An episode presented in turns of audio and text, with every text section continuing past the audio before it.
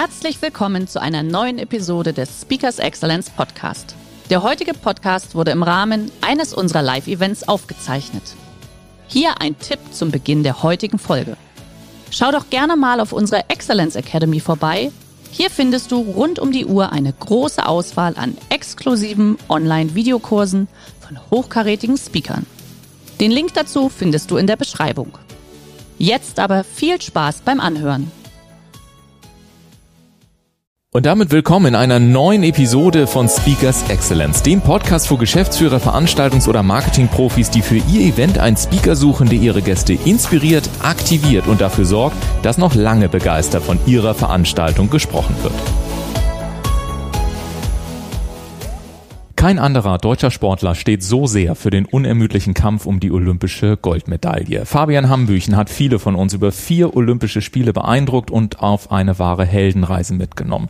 27 internationale Sportmedaillen, olympische Bronze in Peking, Silber in London und finally Gold in Rio de Janeiro 2016. Endlich mit 28 am Ende seiner Sportkarriere und der, wie er sagt, schlimmsten halben Stunde des Wartens in seinem Leben, bevor er dann vor Freude nicht mehr aufhören konnte zu brüllen und viele von uns werden sich an diese Bilder erinnern. Wie es gelingt, die eigenen Träume mit einem unerschütterlichen Mindset zu verfolgen, darüber spreche ich jetzt genau mit ihm, Fabian Hambüchen. Ich sage herzlich willkommen im Podcast. Grüß dich, hallo. Fabian, bei dir ging es sehr früh los. Mit fünf bist du in den Kunst-Turnverein in deiner Heimatstadt Stadt Wetzlar eingetreten. Mit sechs wusstest, wurdest du Hessenmeister und mit acht hast du zu deiner Mutter gesagt, ich will zu den Olympischen Spielen und ich werde auch gewinnen. Was hat sie daraufhin geantwortet? Die hat eigentlich nur lächelnd genickt und gesagt, ja, dann, dann mach mal jung. Ne? Meine Mama ist so eine kölsche Frohnatur. Die hat das belächelt, aber im positiven Sinne. Mhm. Ne? Nicht so nach dem Motto, naja, quatsch du mal weiter, das schaffst du eh nicht, ganz mhm. und gar nicht, sondern wie es halt auch sein soll, dass eine Mutter einen ja bestärken soll. Ne? Also Insofern war das einfach nur, ja, ja, alles klar, dann mach mal. Viel Spaß, so ungefähr. Und ja, gemacht, getan. Hat zwar ein paar Jährchen gedauert, aber letztendlich, ja, ist da die Vision, der Traum entstanden einfach vom Olympiasieg. Ich habe Atlanta 96 die Spiele wahrgenommen, so das erste Mal, wo ich gesagt habe, okay, geil. Mit 16 dann, ne? Nee, mit, mit acht Jahren. Ach, mit acht Jahren, stimmt ja. Also erstmal genau. wahrgenommen richtig, im Fernsehen genau. Ja, genau. und realisiert, was die Bedeutung und auch diese, genau. diese Wertigkeit der Olympischen Spiele für einen, für einen Leistungssportler hat.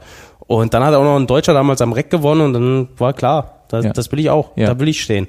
Und dann ging die Reise natürlich los. Also begann natürlich schon früher, das hast du ja gerade gesagt, aber ähm, ab da war, war der Traum geboren und dann äh, habe ich dem Ganzen auch alles untergeordnet. Und ich hatte mich gerade, weil ich Kopf schon in eine Station weiter war, weil mit 16 warst du dann selber mal bei den Olympischen Spielen, das erste Mal mit dabei. Wir erinnern uns alle noch, dabei hast du noch eine Brille getragen, dass wir die Bilder habe ich auch noch im Kopf. Du bist auf Platz 7 gelandet und danach brach ja wirklich das Medienecho über dich äh, hinweg. Äh, und ich kann mich an eine Situation, ich glaube, es war ein Flughafen oder so, wo du irgendwie ankamst und dich dann umgeschaut hast und ich habe mich damals auch schon gefragt, wenn man so über Nacht auf einmal vom Sportler dann noch relativ jung praktisch zum Prominenten wird. Wie hast du es geschafft, dich vor allem nicht zu verlieren und auch dein Ziel weiter gut fokussiert zu halten? Ja, Athen 2004, das waren meine ersten Spiele. Das war, das war Wahnsinn. Ja, natürlich der der siebte Platz war damals ein Riesenerfolg, aber normalerweise ohne Medaille bist du nichts. Mhm. Und selbst mit Bronze und Silber schreiben dich die Medien schon runter. Ja, Silber ist schon äh, die erste Niederlage, der erste Verlust nach Gold so ungefähr. Deswegen war das Wahnsinn, dass so ein siebter Platz überhaupt so gehypt wurde. Aber wie eben gesagt, 96 Atlanta Olympiasieg und seitdem gab's nichts mehr. Ja, da war Turn weg vom Fenster und mit mir kam so ein bisschen die Hoffnung halt einfach wieder, dass da ein junger Kerl ist, der in der Zukunft halt dann die Erfolge nach Hause bringt. Und insofern haben sie das ganze Thema sehr gehypt. Äh, das Thema um meine Brille herum war natürlich auch nochmal ein Hingucker. Ja. Ich meine, ich hatte Kontaktlinsen, ähm, die sind mir aber im Vorfeld kaputt gegangen mhm. und dann musste ich einfach auf die Brille zurückgreifen. Ich meine, ich war das gewohnt, ich konnte mit der Turnen, aber eitel war ich auch nicht, das war mir auch egal. Ich wollte einfach touren, ja, und ich brauchte dann die Brille, um was sehen zu können. Und das hat natürlich alles dazu beigetragen, dass die, dass die Medien auch eine tolle Geschichte hatten. Ich auch einer bin, der sich dann auch vor die Kamera stellt und einfach den, den Mund aufmacht, so wie es ihm schmeckt. Ich weiß noch, wie ein Journalist mich dann gefragt hat, ach, Sie sind doch erst 16, so viele Wettkämpfe, ist das nicht zu viel für Sie? Mhm. Und da habe ich den angeguckt wie so ein Auto, habe gesagt, also, sag ich, hä? Was wollen Sie mir denn jetzt sagen? Wir sind bei Olympischen Spielen, das ist das Geilste, was es gibt. Ich kann jeden Tag Wettkämpfe touren. Also mir war halt schon immer, äh, ich hatte noch nie ein Blatt vor Mund genommen und das kam natürlich alles gut an. Hat natürlich dazu geführt, dass äh, die Tage nach den Wettkämpfen noch in Athen, also ich war noch eine Woche da im Prinzip mhm. bis zur Abschlussveranstaltung, dass ich da über 70, 80 Interviews gegeben mhm. habe. Der Deutsche Turnerbund, der war auch damit überfordert, der hatte auch noch nie so ein so, so ein Medienhype miterlebt und dachte dann, er muss jeden einzelnen einzeln beliefern mit mir, anstatt irgendwie eine große Pressekonferenz zu organisieren. Da habe ich dann zum Glück meinen bis heutigen Manager Klaus Kerscher kennengelernt, der dann alles organisiert hat vor Ort, direkt eine Pressekonferenz, glaube ich, mit 90 Leuten. Also es war schon verrückt natürlich. Und als ich dann nach Hause kam, wie du es beschrieben hast, gerade im Flughafen, mhm. Medien, äh, Kameras standen da. Ich habe natürlich erstmal nach meinen Eltern gesehen, die waren nicht mit mhm. dabei. Selbst mein Vater als Trainer ähm, hatte damals keine Akkreditierung bekommen, war in Deutschland geblieben. Und dann war das schon äh, eine heiße Nummer und natürlich auch eine gefährliche Phase, gerade mit 16, 17. Ich bin danach erst äh, in die Oberstufe, in die 11. Klasse gekommen mhm. und dachte auch damals so ein bisschen, ich bin jetzt hier der Überflieger. Ne? Ich, äh, ich bin ja jetzt wer und die Noten, die kriege ich auch jetzt so. Habe aber, glaube ich, dann äh, selbst in Sporttheorie mir direkt eine, eine 4 oder eine 5 reingeholt, weil ich dachte, pff, ich krieg ja die Note jetzt, ne? Ich, ja. ich bin doch der Ambüchen so ungefähr. Ja. Und das war schon mal ein, ein, Schlag ins Gesicht, wo ich schon mal ein Stück weit auf den Boden zurückgeholt wurde. Und Mama Hambüchen hat dann irgendwann zu Hause, als sie gemerkt hat, dass ich mich immer über die, über die anderen beschwert habe, alle anderen sind dran schuld, der Lehrer ist dran schuld, dass ich so eine schlechte Note habe, hat sie dann irgendwann mal auf den Tisch gekloppt und hat gesagt, Alter, wir sind in Wetzlar und nicht in Hollywood. Mhm. Ja, komm mal wieder runter. Und das waren so die, die wichtigsten Momente, wo es mich halt wirklich geerdet hat und wo ich mir dann auch irgendwann mal überlegt habe, was macht dich anders von jedem anderen, von dir, von allen, die hier sind? Mhm. Was macht dich denn jetzt so viel anders? Ne? Und es ist doch einfach gar nichts. Ich konnte meine Leidenschaft, mein, mein Hobby zum Beruf machen. Ich darf das machen, weil ich am liebsten mache. Aber das ändert doch nichts an, an den Menschen, der du bist und an, an den Werten. Ne? Und das wurde mir da relativ äh, schnell klar. Und ab dem Moment war, war das Thema durch. Also dann stand nie mehr zur Debatte, irgendwie abheben zu können oder sich als was, was Besseres zu fühlen, weil wir sind alle gleich. Alle Menschen auf diesem Planeten sind ja, gleich. Ja. Ist dieses Prinzip, ich sag mal Erdung, wie du gesagt hast, und alle Menschen sind gleich, ist das auch so eines deiner Erfolgsschlüsse für deine große mentale Stärke oder gibt's da noch was zu, weil es macht ja schon einen Unterschied. Es gibt ja viele Menschen, die wollen wirklich ein Ziel erreichen, aber es, du weißt selber, es gibt halt nur wenige, die auch wirklich so konsequent dranbleiben und sagen, egal was passiert, wir kommen nachher auch noch zu deinen Verletzungen und so, da passierten ja dann auch noch mal ein paar spannende Sachen und trotzdem zu sagen, nee, ich bleibe dabei, ich stelle das Ziel definitiv nicht zur Diskussion. Was ist das Geheimnis deiner großen mentalen Stärke? erstmal eine Vision, einen Traum zu haben. Mhm.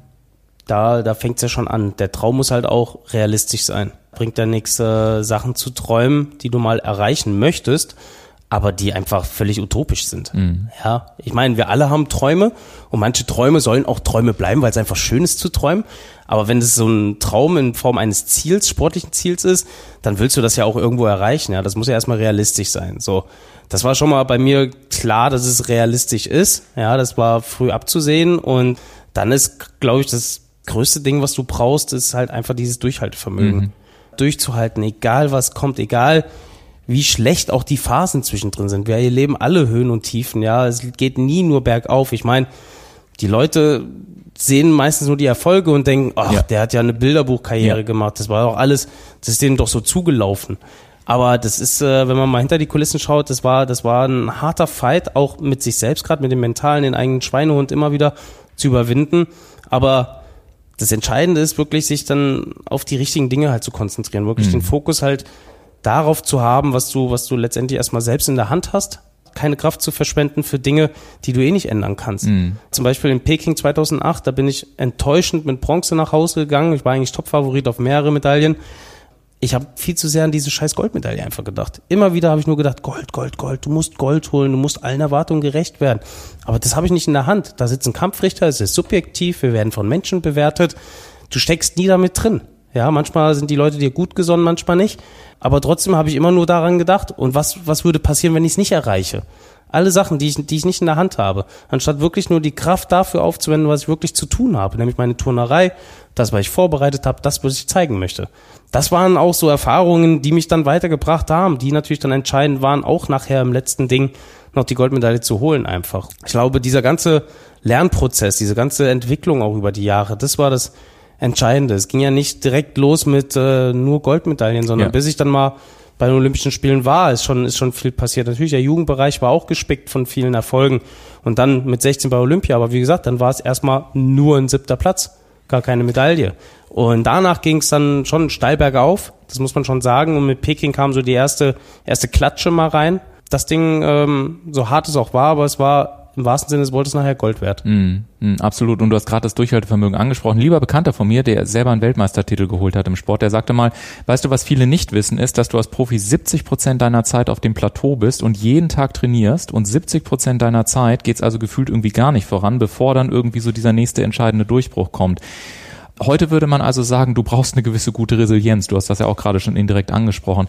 Was sind denn deine besten Tipps aus dem Sportbereich, die man vielleicht auch in die Wirtschaft übertragen kann, wie es gelingt, wirklich dran zu bleiben und auch nicht aufzugeben? Klar, du hast von Visionen, von Zielen gesprochen, aber wenn man wirklich jeden Tag in, in, dieser Sport, in dieser Sporthalle steht und teilweise zwei, vielleicht drei Trainingseinheiten diszipliniert, Rhythmus, Tagesroutinen, Abläufe, Ernährung sich permanent optimiert und du hast dann diese, diese ewigen Plateauphasen und du übst und übst und übst und übst. Ist das wirklich nur dieses große Bild oder gibt es noch irgendwie einen anderen Hack, sagt man ja heutzutage, und würde ich sagen, pass mal auf, das sind einfach ein, zwei Tipps aus dem absoluten Weltklassebereich, wenn du Resilienz ähm, auch in der, also aus dem Sport in die Wirtschaft übertragen möchtest.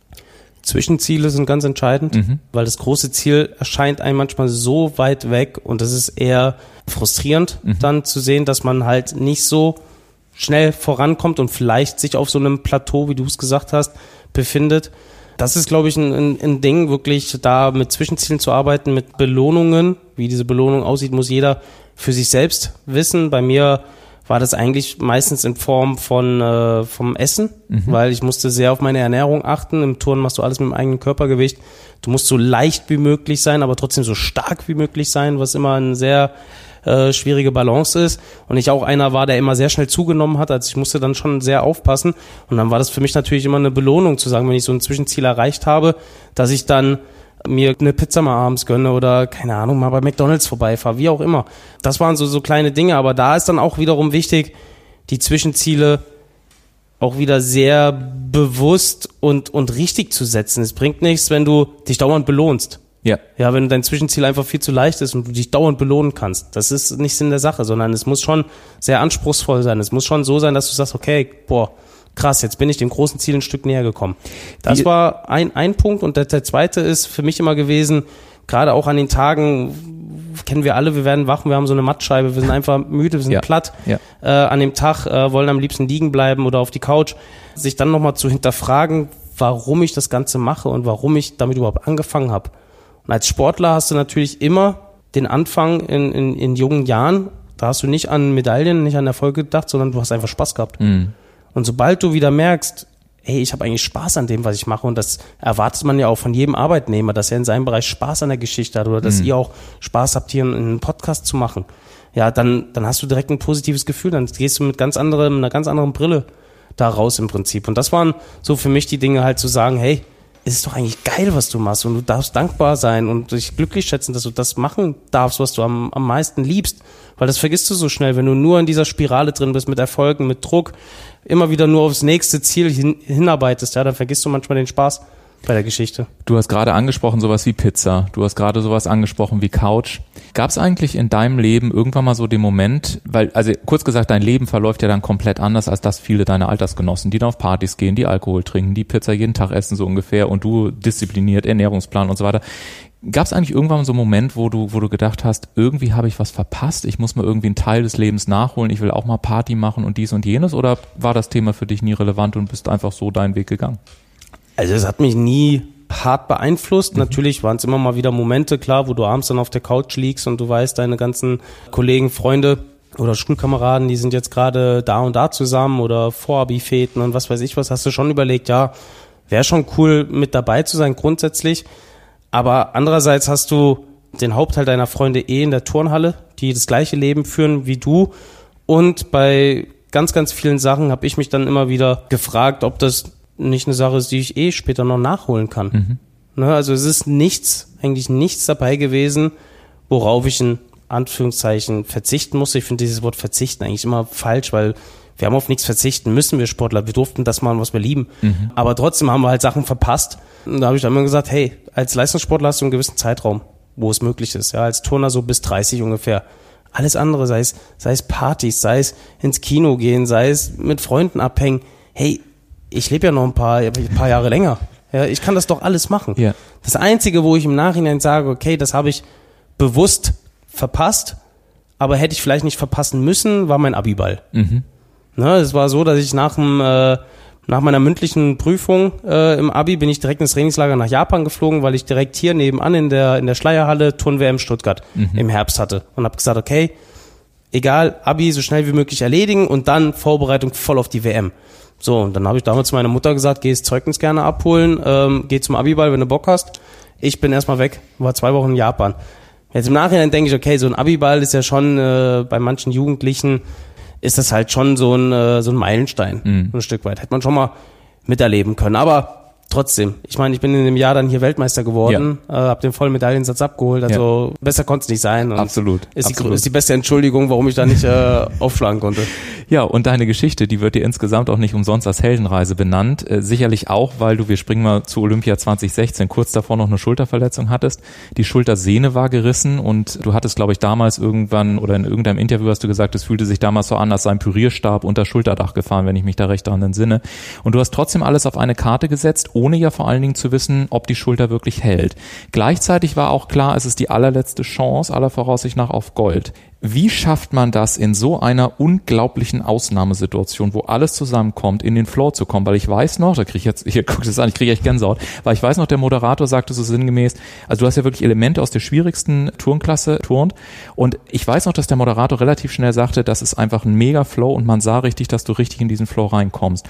Heute habe ich die Gelegenheit, dich zu fragen, wie schafft man das unter so einer Ausnahmesituation in so einen geilen Flow reinzukommen?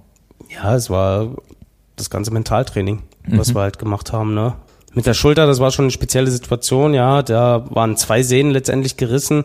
Und wir haben es halt geschafft, dass die, dass sie schmerzfrei dann erstmal, mhm. erstmal wurde, ja, durch die Behandlung bei Dr. Müller Wohlfahrt in mhm. München, zu dem ich eigentlich nur noch gegangen bin, weil ich eine Empfehlung für einen Chirurgen haben wollte, weil ich hatte die Schnauze voll, ich konnte den Arm nicht mehr heben, ich hatte beim Schlafen Probleme, ich konnte noch nicht mal beim Autofahren mehr schalten ohne mhm. Schmerzen.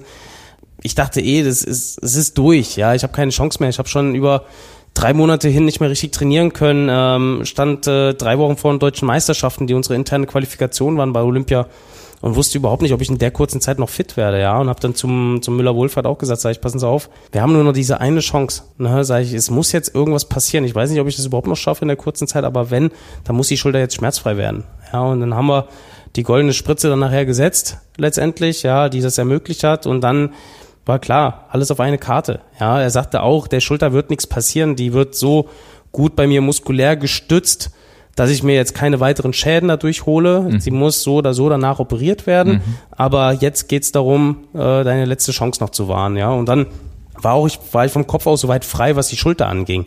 Vor Ort in Rio ist die auch wieder ein bisschen schlechter geworden, aber das war dann wirklich so mental, dass ich wusste, okay, bis zu diesem Tag X muss ich einfach noch durchhalten, ja. ja was die Schulternschmerzen angeht. Und alles andere war wirklich das Mentaltraining, dass wir gesagt haben, okay, wir müssen es schaffen, alles andere auszublenden, was äh, nebenbei passiert oder auch was, was in einem selbst noch passiert. Und wir haben das über die Schiene diesmal gemacht, dass wir gesagt haben, okay, wir konzentrieren uns ganz intensiv auf das Gefühl. Das mhm. Gefühl, wie es sich anfühlt, am Reck zu tun. Ja, die Reckstange ist elastisch. Ja, dadurch können wir ja auch Energie generieren und darin mhm. speichern und das ermöglicht uns überhaupt durch die Luft zu fliegen. Mhm. Und ähm, das ist äh, wie beim Tanzen ein Rhythmusgefühl, wie bei vielen anderen Sportarten auch. Und ich habe dann sechs Tage Zeit gehabt zwischen der Qualifikation und dem Reckfinale. Und sechs Tage in so einer Situation ist die Hölle. Du drehst dich nur noch im Hamsterrad. Jeden Tag gehst du die gleichen Sachen im Kopf durch. Jeden Tag beschäftigt dich das Gleiche. Du gehst jeden Tag ins Training und machst auch irgendwann nur noch das Gleiche. Also es ist echt eine Wahnsinnsqual. Und trotzdem haben wir dann geschafft im Training, dass ich nach jedem Versuch am Reck runtergegangen bin in eine Ecke, habe die Augen zugemacht, habe probiert, dieses Gefühl zu reproduzieren, bin dann zu meinem Vater gegangen, habe auf dem iPad angeguckt, wie es aussah. So hat sich's angefühlt, so sah es aus. Und das haben wir so lange gemacht, bis das Gefühl genau so war, wie es aussehen sollte, dass diese Bewegung perfekt ausgeführt war. Und dann war es nachher, in Anführungszeichen, nur noch die Aufgabe, sich auf dieses Gefühl zu konzentrieren. Ich stand vor meiner Reckübung dann im Finale in Rio und habe mich wirklich nur noch darauf konzentriert, wie fühlt sich das an? Ja, was ich machen muss. Und habe diese ganze Bewegung auch immer mit den Händen so ein bisschen simuliert. Ja, um wirklich in dieses Gefühl reinzukommen. Und das habe ich bis heute in mir drin, dieses Gefühl. Also wenn ich jetzt ans Reck gehen würde, würde ich nur probieren, dieses Gefühl wieder abzurufen. Und dann klappt auch noch vieles heutzutage. Ich war letzte Woche mal wieder in der Turnhalle, es hat gekribbelt, habe gesagt, ich muss mal wieder ans Reck gehen, habe schon wieder ein paar Flugbewegungen gemacht und alle, die da sind, sagen immer, wie, das geht gar nicht. dass ich, keine Ahnung, monatelang nicht da bin. Ich bin weiterhin körperlich fit, das ist mal Grundvoraussetzung, aber dass ich einfach noch dieses Gefühl habe. Aber das ist so festgebrannt im Kopf und das ermöglicht dir nachher halt wirklich so auf eine ganz andere Ebene zu kommen, dass das Ganze intuitiv abläuft und dann bist du in diesem Flow drin. Und das war wirklich ab der ersten Bewegung zu sehen. Das hat mein Vater Absolut. damals bei einem Interview dann Ja. danach direkt gesagt, dass er gesagt hat, ich habe die erste Bewegung gesehen und wusste, alles klar, du bist voll in diesem Gefühl, du bist in dem Flow und dann musst du es halt schaffen, da nicht rauszukommen. Ja. Und das war das ganz große Problem, nämlich beim Abgang. Ja, ich wollte Ja? gerade sagen, und dann gab es diesen Moment, das kleine Armruder nach hinten, weiß ich noch, und dieser Halbschritt, wo dann noch gesagt, Fabian, bleib stehen, bleib um Gottes Willen stehen. Und das war der einzige Moment, wo ich nämlich kurz vor dem Abgang irgendwie Ja. so, ein, so ein Fazit gezogen Ja. habe und mir selbst so gesagt habe, boah, die Übung war perfekt, Ja, das und war geil. Jetzt nur, Nur noch, noch, nur noch den Abgang stehen. Und ab dem Moment war die Aufmerksamkeit nicht mehr nur bei dieser Bewegung, bei dem Gefühl, sondern da waren andere Gedanken mit drin, weil der Abgang war perfekt von Ja. der Technik. Nur ich war einfach nicht ganz bei der Sache. Ich war einfach zu, zu blöd, im letzten Moment da mich richtig zu verhalten bei der Landung. Und habe dann noch einen Schritt gemacht, ein bisschen Ja. mit den Armen gerudert und dachte mir dann auch nur so, ey, wenn das jetzt den Unterschied zwischen Platz eins und zwei macht, ja.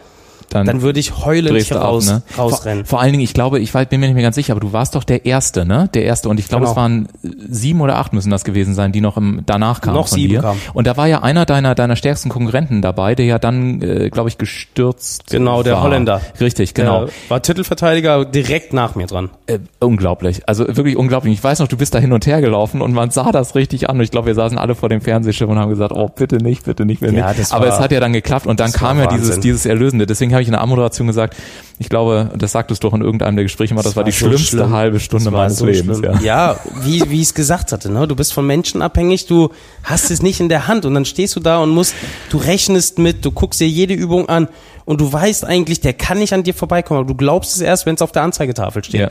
Und ich weiß noch, vor dem letzten Turner war da ein Amerikaner, der letztendlich Zweiter geworden ist, ich wusste, der hat die gleiche Schwierigkeit wie ich Ja. und jetzt kommt es wirklich auf die Ausführung an und dann hat er hat er geturnt und war nicht ganz optimal und es war eigentlich klar, dass der hinter mir bleiben muss.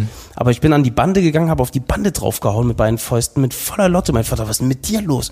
Und ich dann nur, Papa, ich will diese eine Goldmedaille, ich will dieses scheiß Ding jetzt haben. Das ist das Einzige, was mir noch fehlt in der Sammlung. Ja. Und war Wahnsinn. Als dann die letzte. Wertung raus war und es Ja. war klar, ich habe gewonnen, da, ich meine, die meisten kennen die Bilder, ich Ja, habe nur noch absolut. gebrüllt, ich Absolut. bin nur noch eskaliert. Es Ja.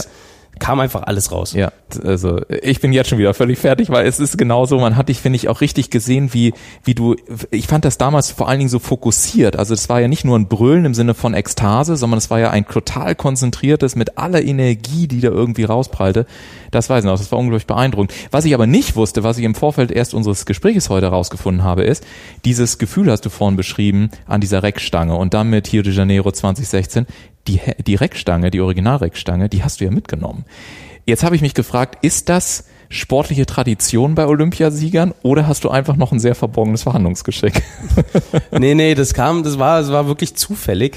Und zwar nachdem dann die Siegerehrung vorbei war in Rio, nachdem Pressekonferenz vorbei war, ich glaube auch schon Dopingprobe war auch schon vorbei, stand dann noch ein kanadischer Turner, ein Kumpel von mir, Scott Morgan, und der Scotty kam an, Fabi, lass uns noch ein Foto machen. Sag ich, ja, ja klar.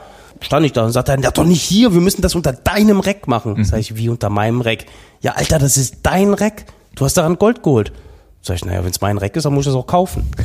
so, war eine deutsche Firma, kannte den Monteur auch, äh, Markus war das, auch hier in Schwabe.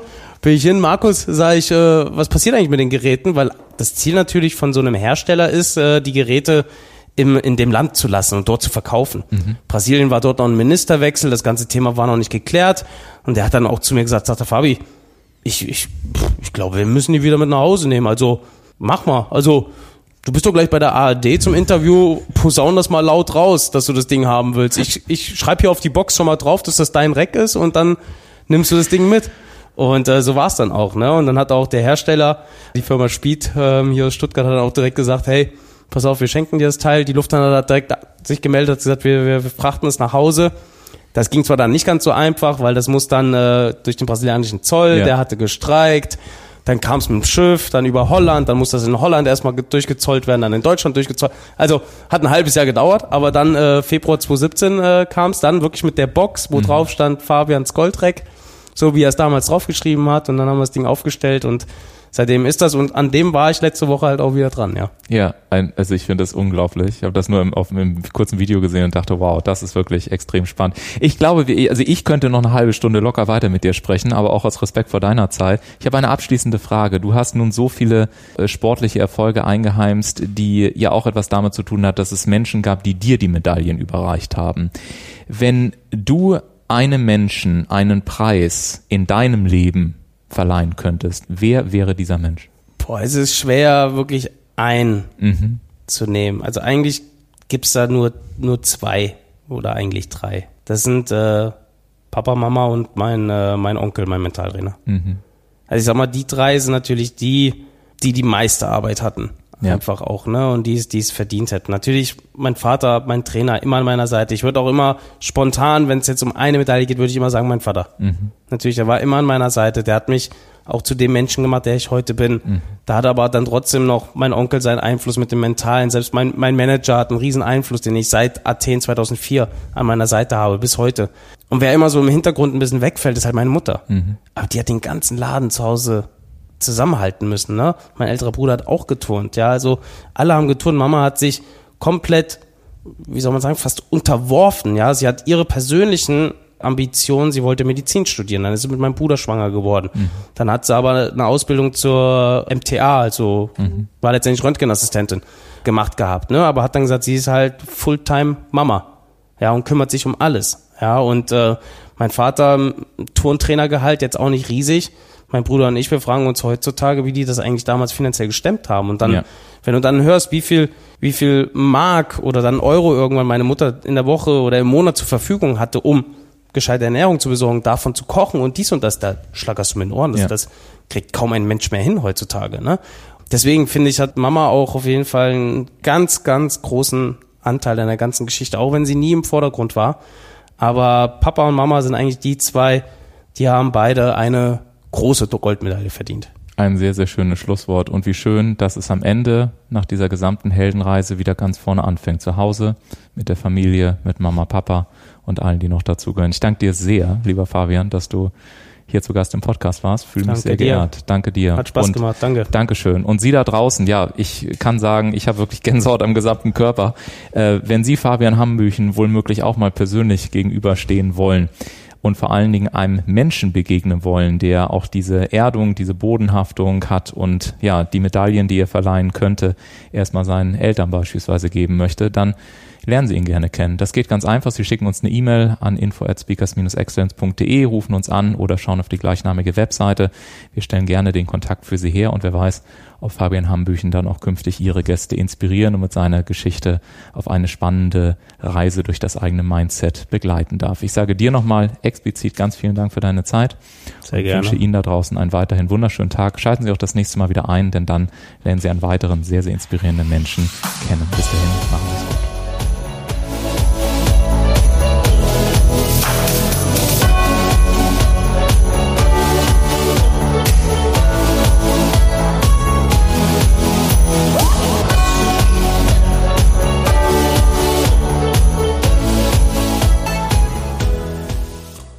Der heutige Vortrag hat dir gefallen? Dann schau dich doch gerne auf unserem Kanal um oder sei live bei einem Forum dabei.